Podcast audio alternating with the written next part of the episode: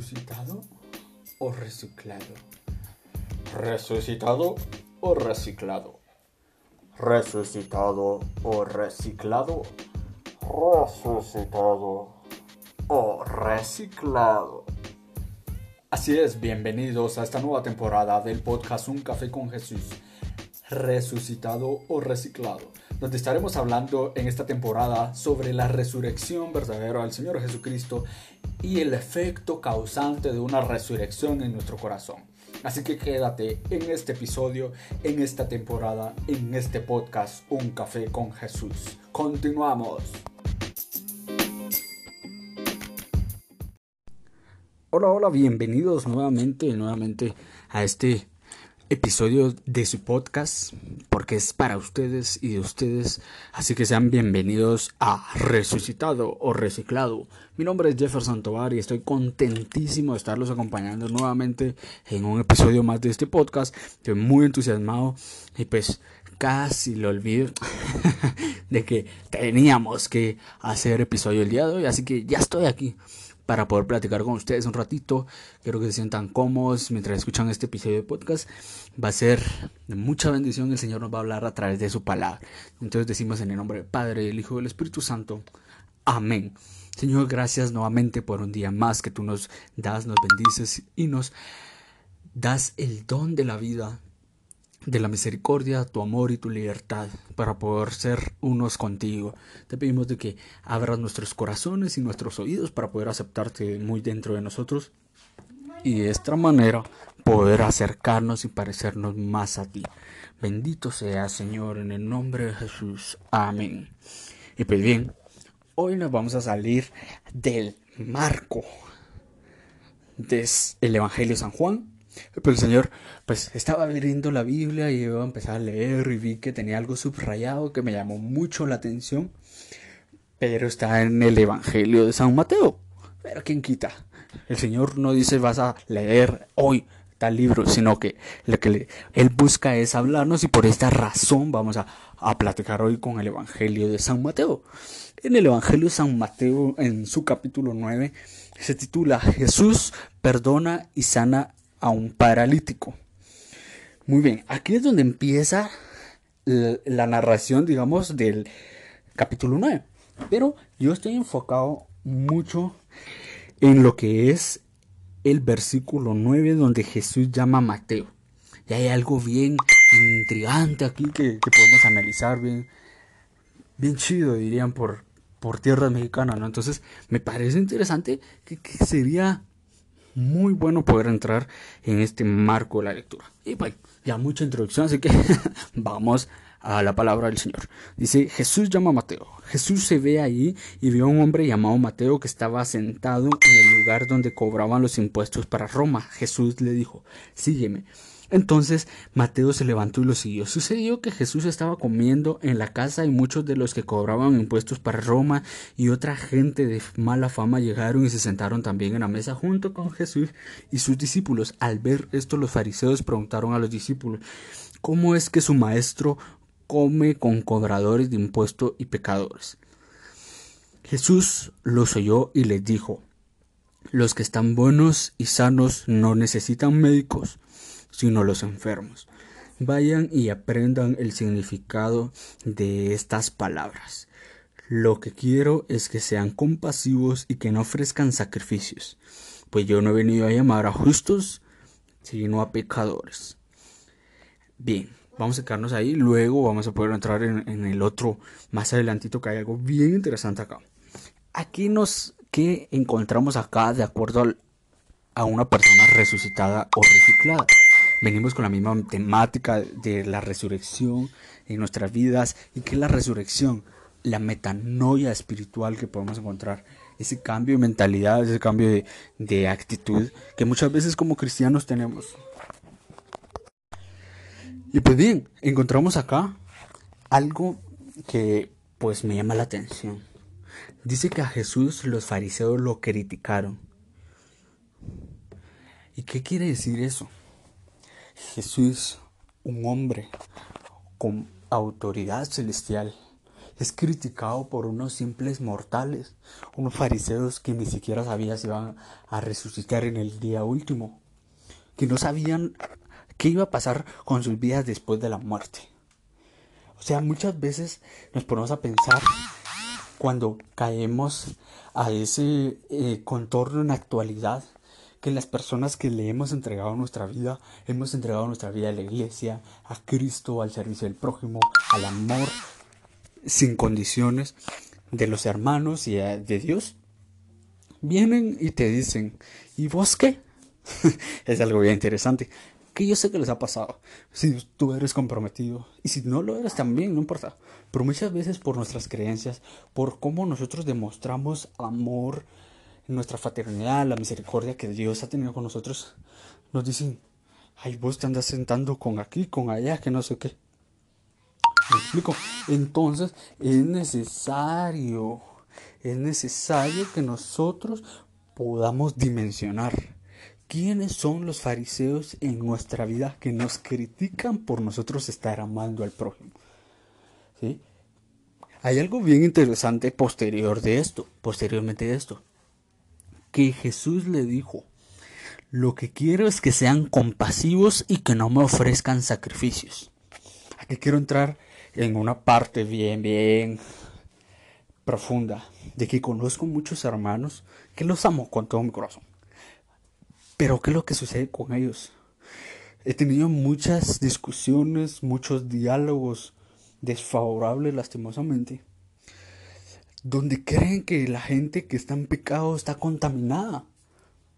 De que si no vas a confesión, ah, ah, claro, es indispensable ir al sacramento de la confesión, ¿ok?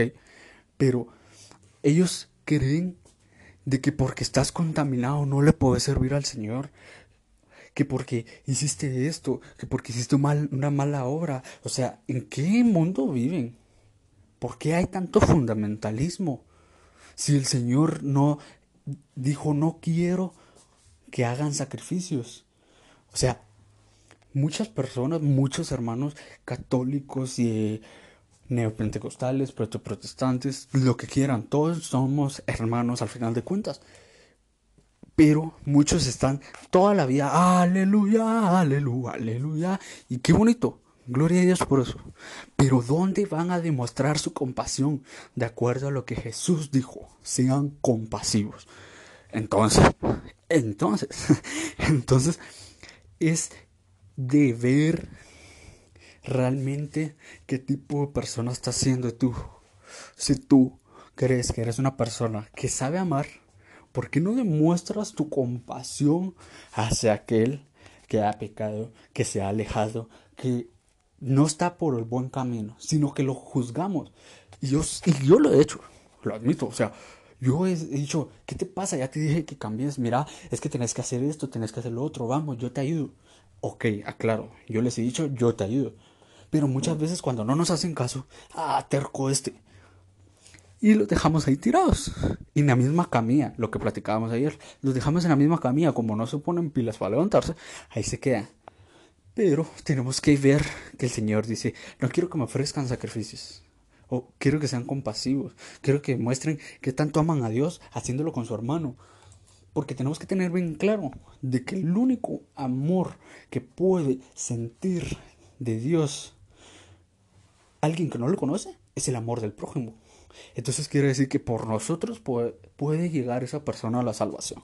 Y si estamos nosotros igual, que le echamos penca a otro porque ah, no, vos estás, vos estás mal, mira, eso no le agrada al Señor, así que yo no te puedo amar.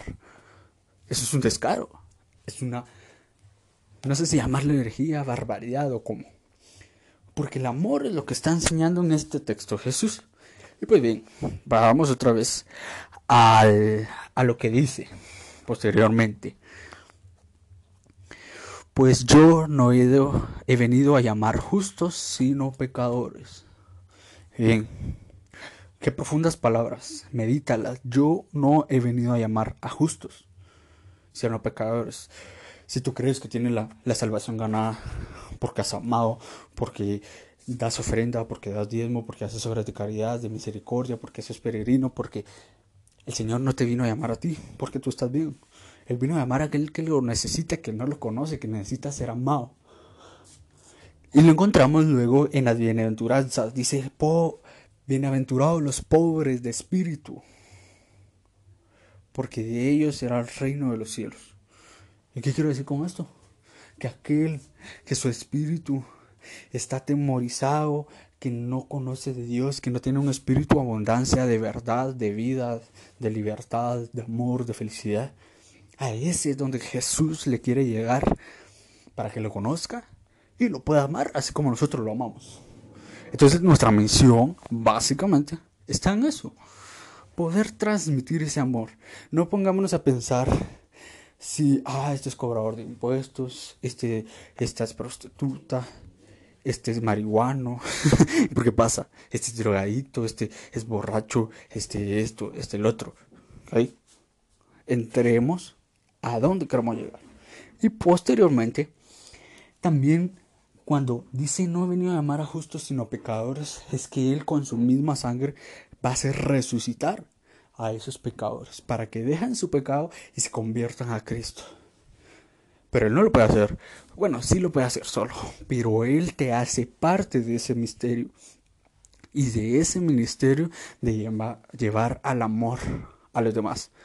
Jesús no quiere que tú le enseñes todas las leyes católicas, el catecismo, la Biblia, todos los maestros de la iglesia, que se aprendan las frases de todos los santos. No, Jesús no te llamó para eso, para eso hay un ministerio específico que se llama catequesis y enseñanzas y agentes de pastoral, etc. Él te vino para que tú ames, para que Él pueda sentir que a través de su amor, si tú, siendo cristiano, amas, entonces Él va a querer imitarte. Entonces, ¿qué pasa con esto? tenemos que aceptar que muchas personas el único evangelio que van a, leer en toda su vida va a ser tu vida.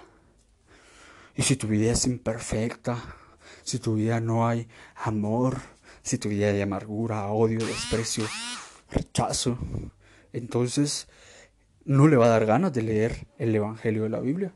Porque solo con leer el Evangelio que tú predicas con tu vida, no, no, gracias. Son iguales todos.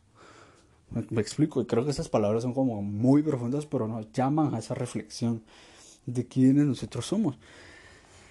Entonces, ¿qué dice después? Después Jesús habla sobre el ayuno y me quiero ir al versículo 16. Aquí viene mucho la mención del resucitado y del reciclado. Dice, nadie arregla un vestido viejo con un remiendo de tela nueva, porque el remiendo nuevo se encoge y rompe el vestido viejo, y el desgarrón se hace mayor. Y tampoco echa vino nuevo en cueros viejos, porque los cueros se revientan y tanto el vino como los cueros se echan a perder. Por eso hay que echar el vino nuevo en cueros nuevos para que se conserven las dos cosas. Palabra del Señor.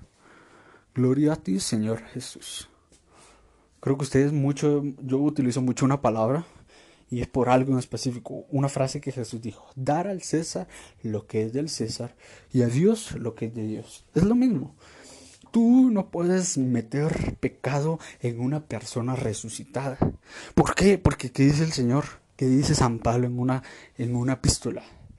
Ustedes fueron muertos al pecado por la sangre de Cristo y resucitados con Él en el bautismo clave, mi hermano.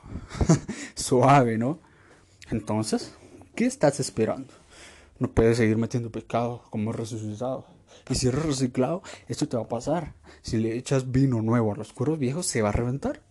Entonces tienes que buscar la manera de poder cambiar esa metodología de cómo hacer bien las cosas, una estrategia de vivir una vida en abundancia.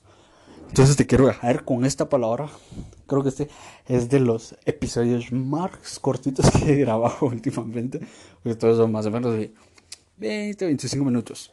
Pero este te dejo la palabra para que tú lo medites. Puedes buscar el Evangelio de San Mateo en su capítulo 9 para que tú leas la palabra completa y lo puedas meditar en tu corazón. ¿Y qué te deja el Señor con esto? Así que muchísimas gracias por haberme escuchado y nos vemos en unos días con un nuevo capítulo del podcast resucitado o reciclado.